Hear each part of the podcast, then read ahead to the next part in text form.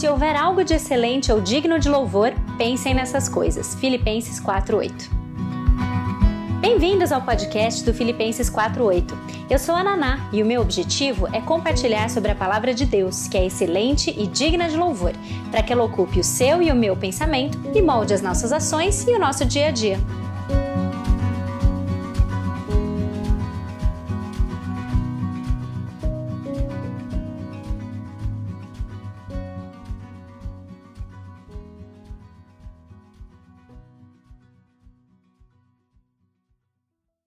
Nós ficamos obcecados com coisas que Deus nunca menciona e talvez nunca as mencione, enquanto gastamos pouco tempo nos preocupando com todas as coisas que Deus já, nos revelou na Bíblia. Esse é o terceiro episódio da série sobre a vontade de Deus e hoje nós vamos ver cinco problemas relacionados a essa abordagem convencional, digamos assim, à vontade de Deus. E vamos lá! Vontade de Deus. Antes de mais nada, como eu disse para vocês que hoje é o último dia em que a gente vai seguir ainda nesse mesmo caminho que a gente está trilhando de entender as formas da vontade, a, a, os tipos de vontade de Deus que existem, como que as pessoas pensam sobre esse assunto, os motivos pelos quais a gente deseja ver a vontade de Deus dessa forma e hoje quais são os problemas. E depois a gente vai mudar e vai começar a pensar então qual é o caminho, qual é a alternativa acho interessante fazer aquela, aquela revisão. Então vamos pensar que o que, que já teve, quando o assunto é vontade de Deus, o que, que a gente já viu desde o primeiro episódio até aqui. Nós entendemos que existem duas abordagens na teologia para a vontade de Deus, que existe a vontade decretiva e a vontade preceptiva. A vontade decretiva, ela é certa, ela vai acontecer. É a verdade imutável de Deus em relação à vontade imutável de Deus em relação a todos os aspectos da nossa vida. Deus é soberano, ele está no controle total, completo, absoluto sobre tudo o que acontece na nossa vida e aquilo que ele determinou que vai acontecer antes de qualquer um dos nossos dias existir, vai acontecer. Está determinado. Eu conheço essa vontade? Não, eu não conheço, ela é secreta. Então, diante da vontade decretiva de Deus, eu confio. Eu confio, porque, porque Ele sabe, eu não preciso saber. Nós vamos repetir isso em alguns momentos hoje. Essa é a vontade decretiva.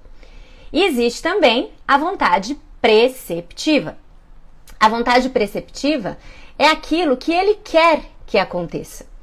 Ele quer que aconteça. Essa é a sua vontade preceptiva. Essa vontade a gente conhece porque ela está revelada na sua palavra. Nós podemos conhecê-la mediante o estudo da Bíblia. Nada mais é a vontade preceptiva de Deus do que a revelação que ele faz na Bíblia em relação a como nós devemos viver. Então, essa vontade, ela não é secreta. Eu conheço, ou, ou deveria. Deveria conhecer, deveria crescer em conhecimento e, se, se na vontade decretiva eu confio, a vontade preceptiva eu sigo, eu obedeço. Essas são as, esses são os dois tipos de vontade de Deus. E existe aí uma forçação de barra em direção a uma terceira, que é a vontade da direção de Deus, ou a vontade diretiva de Deus, em que nós acreditamos erroneamente que existe um plano específico, e ele existe, a sua vontade decretiva, mas um plano específico que ele não revelou mas que ele espera que eu descubra. Ele espera que eu descubra. E as nossas energias muitas vezes estão baseadas nisso. A direção de Deus, aquele plano específico não revelado que a gente precisa descobrir. E eu espero que se você tem acompanhado desde o episódio número 1, hoje é o 3, então dá para retomar com facilidade, é, você já tem entendido que a gente não tem base bíblica para afirmar isso, que esse não existe. E aí, no, no episódio passado, na semana passada, a gente viu os motivos pelos quais a gente busca tanto esse plano específico, que algumas pessoas têm dito, ao invés de, que, que ao invés de ser uma terceira vontade, é a vontade decretiva, que ao invés de confiar, eu espero conhecer para então agir, para então fazer alguma coisa. Enquanto eu não conhecer essa confirmação, resposta, sinal, como seja, eu não faço nada. E quais são esses cinco motivos?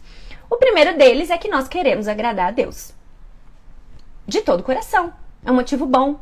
Só que porque a gente entende a, a teologia errado, a gente entende o que é a vontade de Deus de uma forma errada, essa, esse nosso desejo de agradar a Deus genuíno acaba nos paralisando. O segundo motivo, que é muito parecido com o último, é que nós somos tímidos ou cautelosos demais. A gente não quer assumir risco, a gente não quer correr risco. Então a gente espera o sinal ou confirmação ou conhecer todas as nuances de alguma coisa para então agir. O terceiro motivo é porque nós queremos o céu aqui na terra. A gente quer ser realizado.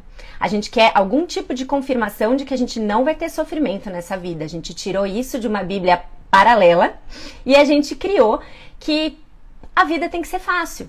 Então, qualquer escolha se torna muito pesada, porque se a gente é, toma uma decisão e ela nos leva a passar por período de alguma aprovação, a gente acaba associando que a gente está fora da vontade de Deus, porque a vontade de Deus a gente criou na cabeça que ela é lisa. Quarto motivo, nós temos escolhas demais. Talvez esse tenha sido a, a razão em cima da qual eu mais recebi retorno de vocês na semana passada. E eu agradeço cada mensagem que tem sido enviada, cada palavra de testemunho. Muito, muito importante e, e encorajador para mim ouvir tudo isso. Peço que vocês continuem em oração pelo desenvolvimento dessas devocionais para que realmente isso seja de muita edificação e crescimento para nós. E o fato da gente ter escolha demais e isso ser sempre visto como uma vantagem, nós vimos na semana passada que isso também é muito cansativo. Que muitas vezes, por esse, esse excesso de opção, decidir se torna um peso. Então a gente não faz nada esperando que Deus nos aponte exatamente o caminho melhor, para que a gente não tenha que pensar. E por último, vimos que nós somos covardes e usamos a vida e o exemplo de Esther os riscos que ela assumiu uh, em favor de fazer aquilo que ela sabia que ela tinha que fazer. Uh, e muitas vezes a gente fica esperando o plano completo, a planilha na nossa mesa, como a gente vai ver hoje de novo, para que a gente antes da gente fazer alguma coisa. Então isso é o que já teve e agora a gente avança uh, no sentido de entender qual é o problema com tudo isso e o que, que tudo isso, inclusive, nos mostra uh, que nós acreditamos sobre Deus, a visão deturpada que muitas vezes a gente tem sobre Deus. Uh, quando a gente enxerga a vontade de Deus dessa maneira, plano específico, siga, descubra qual é esse plano, que, quais são os problemas então que existem nessa neura nossa de querer descobrir o plano específico de Deus para nossa vida. São cinco problemas e o primeiro é eu vou chamar de abordagem convencional à vontade de Deus, porque é assim que o Kevin DeYoung, no seu livro, que você já sabe que é o livro base, tá lá no feed, já falei nos outros episódios da cultura cristã, ele, ele, ele chama de abordagem convencional a descobrir a vontade de Deus, essa coisa da direção e do plano específico. Então, essa abordagem, primeira razão, primeiro problema, ela concentra quase toda a nossa atenção, foco e energia em decisões não morais. Falamos sobre isso no primeiro episódio. Aliás, quase tudo a gente falou no primeiro, mas agora a gente vai destrinchar cada uma dessas coisas. A gente concentra a nossa energia nas decisões não morais. Lembram daquele primeiro dia que eu falei daquela caixinha que eu abri nos stories e as respostas que vocês trouxeram? Todas, todas as perguntas e questões que apareceram ali estavam, por definição, relacionadas a questões não morais ou não éticas. Gente, a Bíblia não diz, a Bíblia não diz se a gente deve morar em São Paulo ou se a gente deve morar em Jacarepaguá. A Bíblia não diz se nós devemos matricular os nossos filhos na escola XYZ ou na escola ABC. A Bíblia não diz se nós devemos comprar um terreno de esquina ou se nós devemos comprar um terreno com declive. A Bíblia não diz se nós devemos casar com o baterista ou se nós devemos casar com o dirigente do louvor, ambos cristãos, ambos tementes ao Senhor. A Bíblia não diz se nós devemos ir para a USP ou para a Unesp nem se nós devemos começar ou não a fazer cardápio semanal. Gente, tanto faz.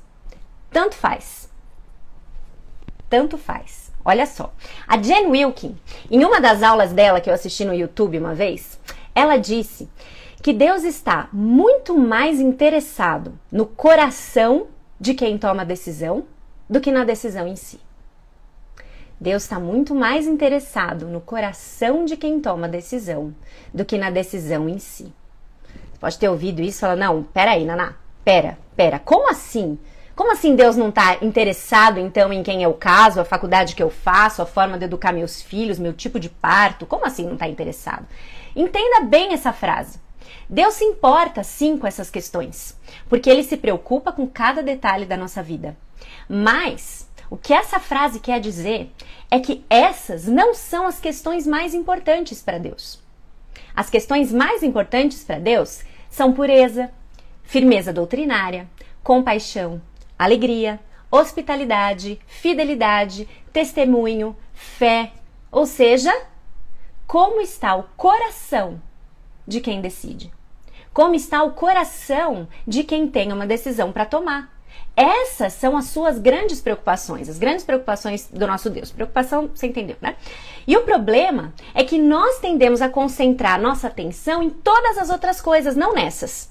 A gente já viu isso, como eu disse no primeiro dia, agora a gente vai desenrolar isso aqui. A gente fica obcecado, como eu falei logo no comecinho, obcecados com coisas que Deus nunca menciona, talvez nunca mencione, enquanto a gente gasta muito pouco tempo nos preocupando com todas as coisas que ele já revelou para nós na Bíblia. A gente gasta a nossa energia tentando discernir ou tentando resolver as questões não éticas, questões que tanto faz, que tanto faz. Ah, Naná, mas como assim tanto faz com quem eu caso se um é crente e o outro não? Aí você não entendeu. Aí você precisa voltar algumas casas, porque esse tipo de instrução a Bíblia te dá. Esse tipo de instrução é a vontade preceptiva de Deus para sua vida. Você tem, a, a, ele não te deixa a pé. Você tem essa instrução aqui. Mas dentro do que nos é colocado como preceito, as opções que continuam existindo, mesmo depois que você já emoldurou as suas opções dentro da vontade preceptiva de Deus, elas são opções não éticas, não morais. Não é uma opção de se eu for para esse lado eu peco, se eu for para esse lado eu não peco. Não é esse o caso na maioria das decisões que a gente concentra a nossa energia. Então entenda, escolher entre uma carreira em veterinária ou em economia é uma decisão não ética. Então, nesse sentido, tanto faz. Você pode agradar a Deus das duas maneiras. A não ser que, e aí eu retomo a Jen Wilkin, os seus motivos, seu coração, não estejam corretos e você esteja fazendo algo errado. Se você estiver motivado pela coisa certa e fizer a coisa certa, então a escolha da sua carreira não é uma decisão moral. Por isso, tanto faz. Tanto faz. A Bíblia não fala sobre toda e qualquer decisão que você precisa tomar. A gente hiperespiritualiza todas as nossas decisões e isso deixa a gente perdido. A Bíblia não fala sobre toda e qualquer decisão que a gente precisa tomar, mas ela é suficiente para nos orientar a tomar decisões com sabedoria, que é o tema logo depois do carnaval, tá? Você entende? Porque assim, do, do, de que, que adiantaria a gente receber a revelação de que o nosso marido deveria ser o fulano? E aí a gente casa, porque a gente segue essa revelação que a gente recebeu e passa a vida com o coração amargurado, porque no fundo era o Beltrano que a gente queria. Qual o sentido disso? De que adiantaria saber o curso certo que você tem que fazer uh, e, e descobrir que o curso certo era na área de humanas? E aí você vai, segue, vai para humanas porque você recebeu a revelação que era nessa área. E aí quando você chega lá, tudo o que você busca são as teorias e filosofias humanistas que te levam para cada vez mais longe de Deus. Gente, Deus está muito mais interessado no coração de quem toma a decisão do que na decisão em si.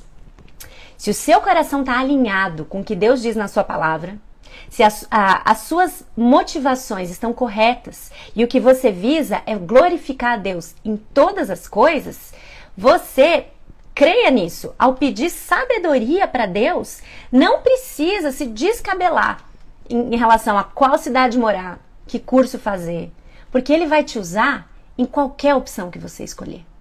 Ele vai te usar em qualquer opção que você escolher se você estiver alinhado com as motivações corretas e desejoso de fazer o que agrada a Ele. Por quê? Porque o seu coração agrada a Deus e por isso ele se agrada da sua decisão.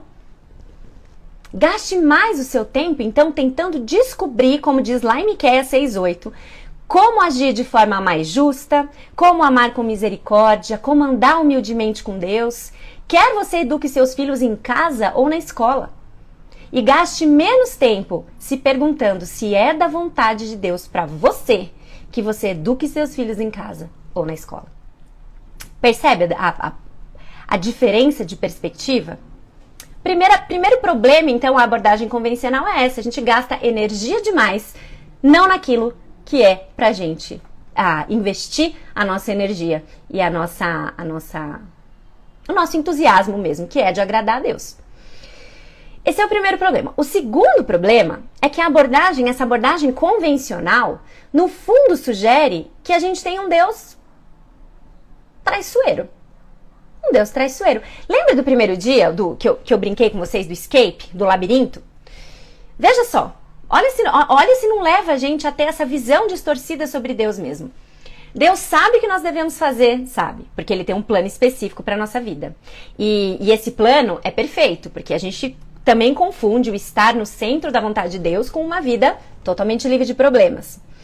E se nós não estivermos nesse plano perfeito e específico, a gente não vai viver o melhor de Deus. Lembra do melhor de Deus? Então, se a gente não adivinhar que plano é esse, nós não estamos vivendo o melhor de Deus. A gente está no plano B, o plano periferia, como você quiser, plano mequetrefe.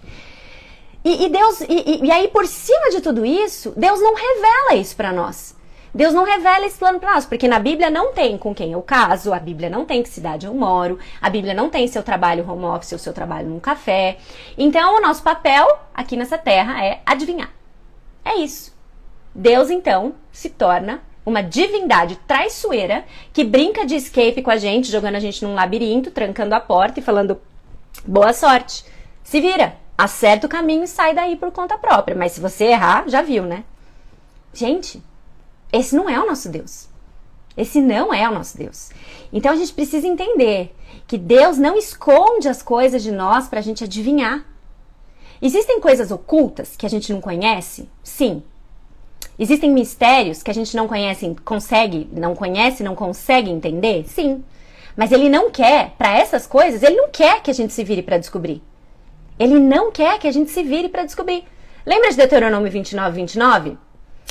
O que é oculto é oculto, mas o que é revelado está aí para ser seguido e conhecido. Essa é uma breve paráfrase de Deuteronômio 29. O que está oculto está oculto, o que está revelado você precisa conhecer e seguir. Ele não quer confundir a gente, ele não quer esconder nada da gente. Tem coisa que simplesmente não nos diz respeito agora. E na visão bola de cristal, a gente acaba ficando com a impressão de que não só ele esconde a vontade dele, mas ele espera que a gente descubra. Aí seria maldade mesmo, é maldade. O nome disso é maldade. Né? A gente acaba ficando decepcionado com a gente mesmo, porque a gente parece não conseguir descobrir. Ou a gente acaba ficando irritado com Deus porque a gente não descobre a vontade dele para nossa vida. E não é assim. Não é assim. Graças a Deus, não é assim. Então, essa abordagem convencional, ela nos dá também uma visão traiçoeira de quem é Deus. E em terceiro lugar, a abordagem convencional, ela encoraja uma preocupação com o futuro. Por que, que ela encoraja uma preocupação com o futuro? Porque para eu agir, eu preciso descobrir o que vem lá na frente. E aí, o Kevin DeYoung coloca, ele tem muita razão, vira quase um horóscopo. Um horóscopo gospel. A gente acorda, vai orar, e o que a gente quer saber é: Deus, Será que hoje é um bom dia para eu descobrir novas amizades? Será que hoje boas decisões podem ser tomadas no meu ambiente de trabalho? Se você já leu em qualquer momento, esperando a hora de fazer a unha, um horóscopo, você sabe que é nesse nível de detalhe que vem as coisas, né? Aquela coisa assim, enfim. E o Kevin Young sugere que a nossa fascinação com a vontade de Deus revela muitas vezes uma falta de confiança nas promessas e na providência dele para nós. A gente não quer só confiar. A gente quer, de novo, a planilha. A gente quer a planilha na nossa mesa. A gente quer ter acesso aos documentos oficiais, com as deliberações e a gente quer entender o plano direitinho. A gente quer saber o dia de amanhã, ao invés da gente se contentar com a obediência ao longo do caminho. E como a gente não sabe, porque ele não revela para nós, a gente vive angustiado. Abra sua Bíblia lá em Tiago 4. Tiago 4, versículos de 13 a 15.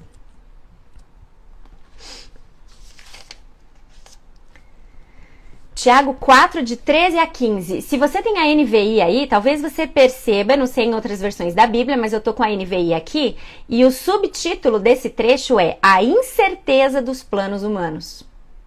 E ele diz o seguinte: eu vou ler até é, de 13 a 15. Ouçam agora, vocês que dizem, hoje ou amanhã, iremos para essa ou aquela cidade, passaremos um ano ali, faremos negócios e ganharemos dinheiro. Vocês nem sabem o que lhes acontecerá amanhã. O que é a sua vida? Vocês são como a neblina que aparece por um pouco de tempo e depois se dissipa. Ao invés disso, vocês deveriam dizer: se o Senhor quiser, viveremos e faremos isto ou aquilo. É isso aí. Nós não precisamos dizer incessantemente como uma forma, de uma forma vazia ou vã, ah, o se Deus quiser, porque isso a gente acaba pode acabar infringindo até o, o terceiro, o terceiro mandamento, mas ah, isso deve estar sempre na nossa mente, porque é isso mesmo. E você pode dizer, é claro, se isso for de todo o coração. Tudo que acontece só acontece se Deus quiser. Tudo que acontece só acontece se Ele quiser. Não tem jeito, é assim. É assim, nada acontece se Deus não quiser que aconteça. E a gente precisa então viver a nossa vida crendo que todos os nossos planos e estratégias estão sujeitos à vontade decretiva de Deus, à vontade imutável de Deus, que é o plano A. É o plano A, é o que vai acontecer, não importa o que você planeja. Você tem que planejar, mas o que vai acontecer é o que Deus determinou que vai acontecer. Nesse sentido, nosso planejamento ele é humilde e esperançoso, sabe por quê? Porque a gente olha para o futuro com humildade, sabendo que a gente não controla nada sobre o futuro. É Deus que controla. E por que, que é um planejamento esperançoso? Porque Deus controla, não a gente. Olha que interessante. É humilde porque a gente sabe que a gente não controla, é Deus que controla. E é esperançoso pelo mesmo motivo. Não é a gente que controla, quem controla é Ele. É Ele, o Deus soberano, todo-poderoso, que tem o universo nas mãos e que nos promete que o plano que Ele tem para nós é bom, de nos tornar cada vez mais parecido com a imagem de Jesus Cristo. E aí, por isso, a gente assume risco. A gente assume riscos, nós assumimos riscos porque nós temos um Deus que não assume riscos. Nós temos um Deus que não se arrisca. Nós estamos seguros na mão de um Deus que não se arrisca. Por isso, nós podemos arriscar. Nós vamos em direção ao futuro com uma confiança que glorifica a Deus. Não porque a gente conhece o futuro, mas porque Ele conhece. E porque Ele conhece, isso é tudo que nós precisamos saber para agir e para tomar uma decisão. Confie nisso. Confie. Tô falando para mim aqui também, Naná, confie. Preocupar-se com o futuro é incredulidade. É uma evidência de que o nosso coração não descansa nas promessas de Deus. Confie. Vamos confiar e agir. Confiar e agir. Quarto problema com essa abordagem convencional: ela nos esquiva da nossa responsabilidade e das nossas iniciativas. A abordagem convencional da, sobre a vontade de Deus muitas vezes justifica, a gente põe como um escudo para as nossas decisões, fugindo da responsabilidade de decisões que nós tomamos. Gente, quantas vezes a gente já justificou a decisão falando de forma vazia que era vontade de Deus, que Deus dirigiu dessa maneira? Gente, terminar namoro terminar namoro, o que tem de história por aí de gente que terminou, de, terminou namoro e colocou ali de verdade Deus como um escudo. Olha, eu gosto de você, mas Deus tem me mostrado. Não, não sou eu, Deus tem me mostrado que não é você. Gente, coitado menino. De verdade, porque ele toma um fora duplo, né? É você e Deus. É você e Deus que estão falando que não é ele. Então, assim, nossa, o que, que, que, ele vai fazer? Como é que ele vai tentar reconquistar? Como é que ele vai tentar lutar? Se é Deus falando, eu falei, não, quem sou eu, né? Tá bom, obrigada. Volta outra hora. Gente, se Deus diz que não é ele, como que ele vai tentar ganhar a menina de volta, né? É tipo, beleza, tá dito. É um escudo de imunidade que tira da gente a responsabilidade pelas decisões que a gente toma. E a gente precisa tomar cuidado, porque frases do tipo Deus colocou no meu coração isso e aquilo, eu sei que essa é a vontade de Deus para mim, ou Deus me disse que ele quer algo diferente para você, essa seria o ápice da covardia no namoro, né? Olha, eu gosto de você, mas Deus tem me revelado que ele tem outra pessoa para você. aí, aí, aí para, né, pessoal? Aí, aí não dá. Aí não dá. Esse, esse, tipo de frase, esse tipo de jargão, no fundo, no fundo, tá tirando a nossa responsabilidade do processo decisório. De novo, em questões não morais. É dessas questões que nós estamos falando. Quando a gente conhece a vontade de Deus para nós pela sua vontade preceptiva, é claro que nós podemos com propriedade falar assim. Mas em decisões não morais, a gente precisa tomar um pouco de cuidado se a gente não está exagerando aí só para fugir da responsabilidade de decisão que é a gente que tomou. Olha só, o Kevin Young, ele tem um exemplo que eu não poderia pensar em um melhor. É ainda sobre o, sobre o, o assunto de namoro, tá aqui na página 33, eu vou ler para vocês. Olha só, eu vou ler o exemplo e a, e a paulada que ele dá depois. Jamais me esquecerei do meu pobre e atormentado colega de quarto que conversou comigo após correr o risco de dizer a uma bela moça que gostava dela. Fizeram uma longa caminhada ele tinha certeza de que ela retribuiria sua declaração de afeto. Mas ele descobriu que ela não estava interessada. Era uma moça doce, uma boa moça cristã. Ela não pretendia alimentar uma teologia ruim. Mas ao invés de dizer simplesmente não estou interessada, ou não gosto de você, ou ainda para de me ligar, para de me mandar mensagem, ou para de me perseguir, ou algo assim, ela assumiu uma postura toda espiritual em relação a ele e disse: Tenho orado muito sobre você e o Espírito Santo me disse não. Não? Meu colega confuso perguntou. Não, jamais, ela respondeu. Coitado. Ele foi rejeitado, não só por uma garota legal, mas pelo Espírito Santo também. A terceira pessoa da Trindade interrompeu a sua atividade de levar pessoas a Cristo para dizer a essa garota que ela não deveria namorar com meu colega. Eu não sabia que isso fazia parte do perfil profissional do Espírito Santo. Mas eu aposto que em qualquer escola cristã existem legiões de homens e mulheres que culpam Deus por relacionamentos rompidos. Não importa se é o Espírito Santo dizendo não jamais, ou Jesus aparentemente querendo namorar uh, uma miríade de garotas em cada campus, a vontade de Deus é frequentemente usada como desculpa para decisões difíceis em relacionamentos. Esse é o tipo de jargão para fugir à responsabilidade que nós devemos evitar. Se você não está interessado em namoro, não está interessado em cortejo, casamento, noivado ou qualquer outra coisa, diga apenas não obrigado. Mas, por favor, não faça de Deus o bandido das suas confusões relacionais. Interessante, né? Eu tava lendo isso daqui eu achei muito interessante. Eu, eu, lembrei de uma coisa. Você sabe que existem as cinco solas, né? Tem a sola scriptura, sola fides, solus Christus, sola gratia, sola deo glória. E agora tem a sexta sola, que é a sola pada. Sabe? Esse eu li e falei, nossa, isso aqui, ó, pá, pá, pá. Sola pada, é a nova, é a nova sola que a gente precisa reconhecer que existe aqui. Sola pada, gente, quanta verdade. Quanta verdade está aqui. E ele continua mudando de assunto, mas eu quero continuar aqui com ele, com o livro também, para vocês verem, uh, para introduzir um outro raciocínio. Não só ele dá aí essa tá, tá, tá, para a gente assumir a responsabilidade pelas decisões que a gente toma, mas ele continua. A abordagem convencional, ela também solapa a iniciativa pessoal. E olha que um autor chamado Redon Robinson explica, que ele vai citar aqui.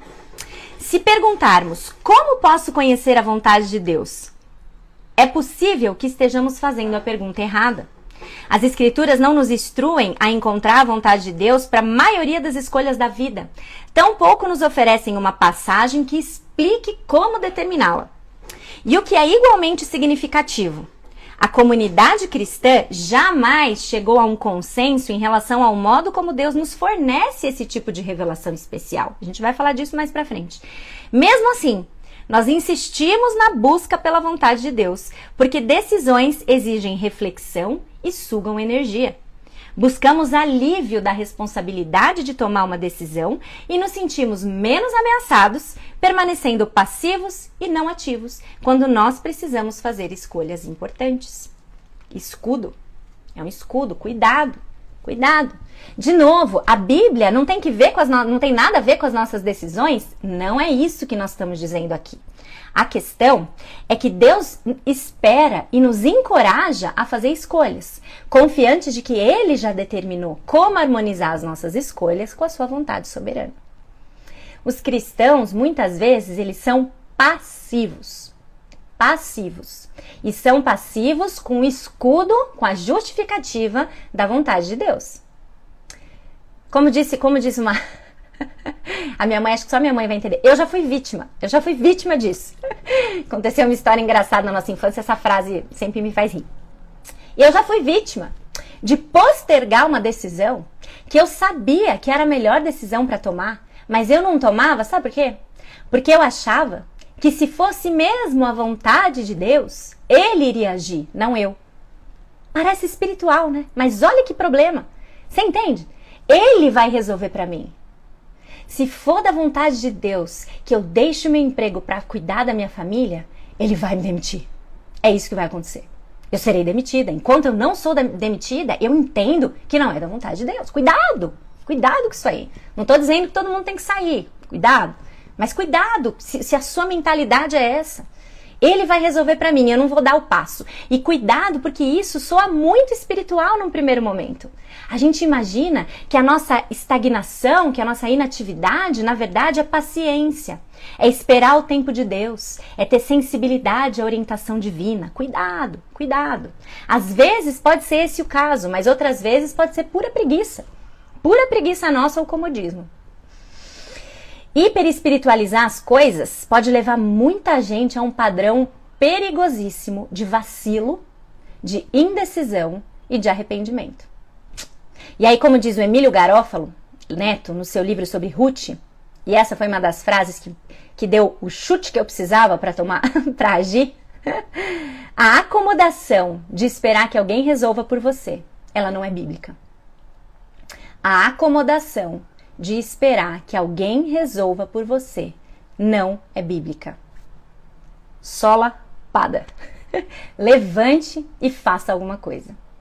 Levanta e faz alguma coisa. Não é sem motivo, gente, que esse livro tem esse nome. Essa é a tônica do livro.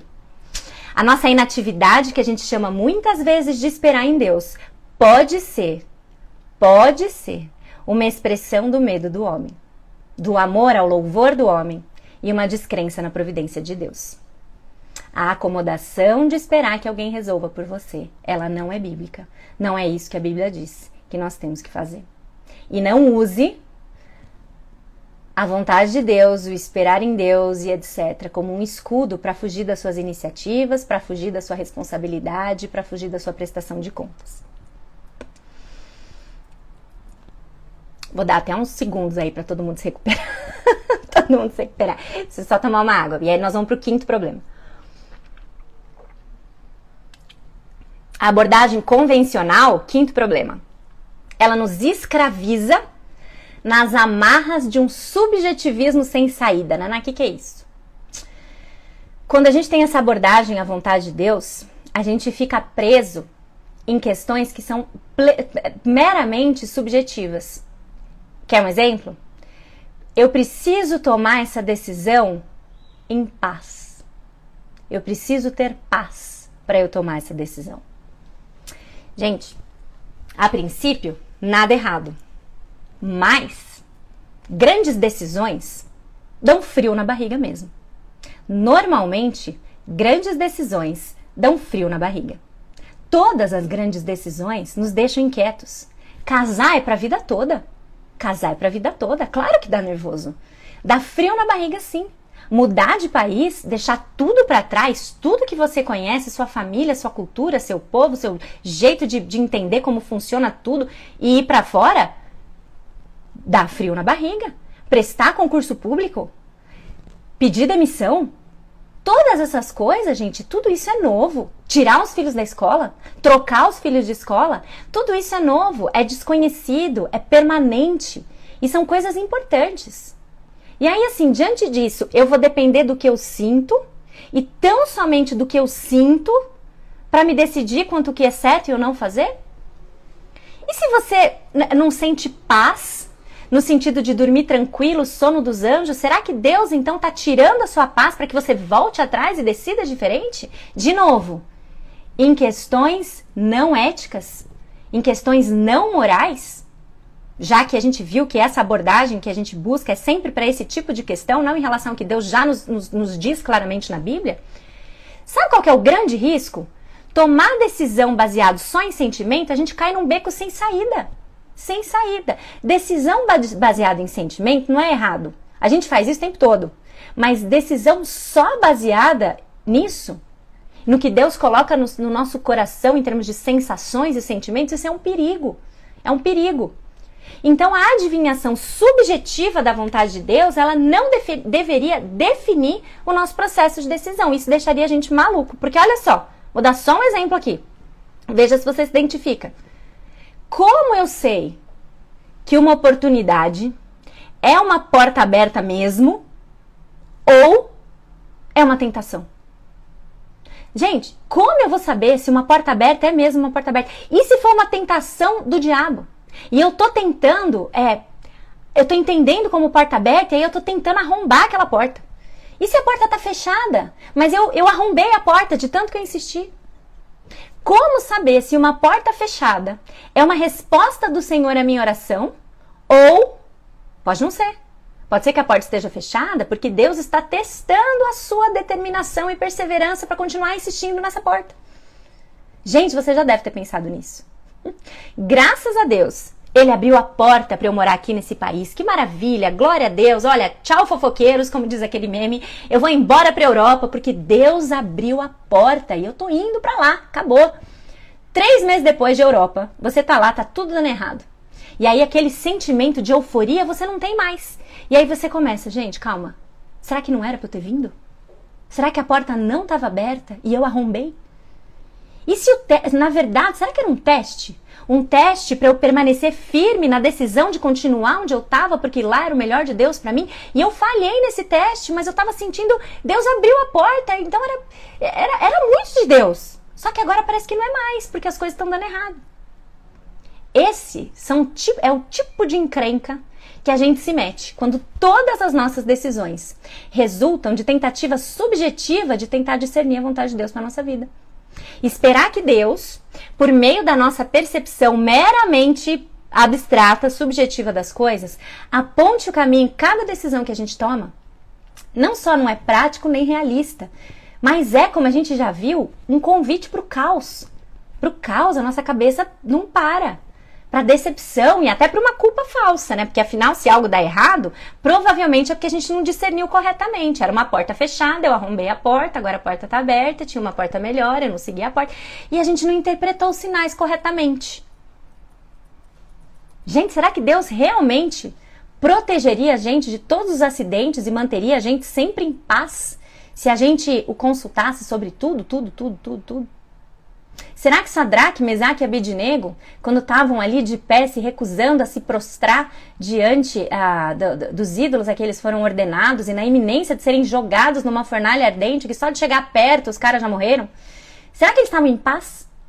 Será que era isso que eles estavam sentindo ali? Tipo, uma tranquilidadezinha no coração? Eu tenho muita dificuldade de acreditar que, como seres humanos de carne e osso, eles estavam em paz. Eles estavam fazendo o que Deus determinou que eles fizessem. Mas eu não sei se eles estavam ali tranquilinhos, plenos. A mesma coisa Daniel quando estava ali olhando para o leão. Ele fez o que ele tinha que fazer, ele obedeceu, ele foi fiel. E é isso que Deus pede de nós: fidelidade, não paz para tomar as decisões. Quando a paz se torna o, o, o, o parâmetro, a gente pode cair num, subjeti num subjetivismo que não tem limite. Porque uma vez que a paz deixa de existir, a gente começa a achar que tudo estava tá, errado, que a gente entendeu tudo errado. Então, cuidado. Cuidado. A paz não é o filtro. A obediência e a fidelidade são o filtro para as nossas decisões. E aí, de novo, se a gente está dentro da, da, desse filtro da obediência, as opções continuam existindo aqui dentro, tanto faz. Tanto faz. Então, voltando para a semana passada, e aqui já para concluir, muitas vezes a gente cai nessas furadas porque a gente quer de todo o coração agradar a Deus. A gente quer agradar a Deus, a gente quer fazer o melhor, a gente quer acertar. A gente quer isso. Muitos de nós caímos em qualquer uma dessas ciladas que a gente viu até agora nesses três episódios, porque o nosso desejo genuíno é agradar a Deus. Mas por que será que o Senhor daria um cérebro pra gente? e falaria tanto sobre a importância da gente ter sabedoria se na realidade tudo que a gente tem que fazer para cada decisão que a gente tem que tomar é invocar o Senhor para que Ele diga tudo nos mínimos detalhes o que a gente tem que fazer diante desse monte de decisão não moral que a gente precisa tomar. Você percebe que não faz sentido? Ó, a gente tem cérebro, a gente pede a Deus sabedoria, Ele dá. A gente busca orientação e a gente toma decisão. Tem um caminho melhor. Tem um caminho melhor para essa bagunça toda. Tem uma alternativa melhor, uma maneira bíblica que a gente precisa conhecer. E existe uma verdade que a gente vai começar a ver a partir do próximo episódio. Deus nos orienta nas nossas decisões. Perceba que orientar é diferente de revelar especificamente o que você tem que fazer. Ele nos orienta. Graças a Deus por isso. Ele não espera que a gente descubra o plano específico para a nossa vida, mas ele nos orienta. Ele nos orienta. E a partir da próxima semana, da próxima live, a gente vai migrar para esse lado. Daqui duas semanas, a gente vai migrar para esse lado. Como que é isso? Qual é a maneira bíblica? E aí tem bastante coisa para vir ainda. O que, que teve hoje então? Quais são cinco problemas dessa abordagem tradicional do descubra o plano secreto de Deus para você? Essa abordagem concentra todo o nosso foco em decisões não morais, ela sugere que nós temos um Deus traiçoeiro. Ela encoraja uma preocupação com o futuro. Ela nos esquiva da nossa responsabilidade e da nossa iniciativa. E nós ficamos presos num beco sem saída de subjetivismo. Cinco problemas. Existe uma alternativa. Graças a Deus por isso. Amém? Muito bem, gente. Deus abençoe todos nós à medida que nós crescemos no conhecimento dessas verdades que são libertadoras para nós. Graças a Deus pela Sua palavra, graças a Deus por pessoas que têm nos instruído nesse sentido também, por meio dessa, desse, desses livros e dessas leituras que são tão úteis. E alguém me perguntou aí se vai ficar gravado. Tudo fica gravado e disponibilizado imediatamente aqui lá para o IGTV e depois, em questão de poucos dias, você vai lá para YouTube, Spotify ou Deezer, que também está disponível lá, certo? Semana que vem, então, de novo, quarta-feira de cinzas, não teremos live. Estaremos de volta, se Deus quiser, no dia 9 de março. Se vocês têm sido abençoados, se vocês têm aprendido bastante, te peço também ajude a divulgar o Ministério Filipenses 48, compartilhando essa live, comenta, interage com a gente. Como eu disse, tem sido muito gostoso ver. É, é, ver os, os, comentários e as interações de vocês em relação a esse tema. Então, está sendo muito gostoso. Vamos continuar. Seguimos juntos aprendendo bastante. Certo? Até o dia 9 de março, então. Uma semana sem sola pada.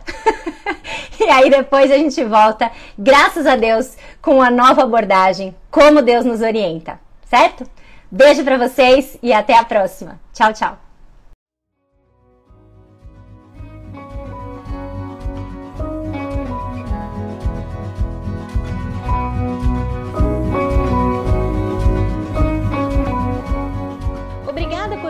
O podcast do Filipenses 48. Para conhecerem mais sobre o ministério, ter acesso aos textos, dicas de livros ou mesmo acompanhar um pouco do meu dia a dia, siga o meu Instagram, Filipenses48 ou acessem filipenses48.com. Ah, também estamos no YouTube, Filipenses48. Procura lá. E até a próxima!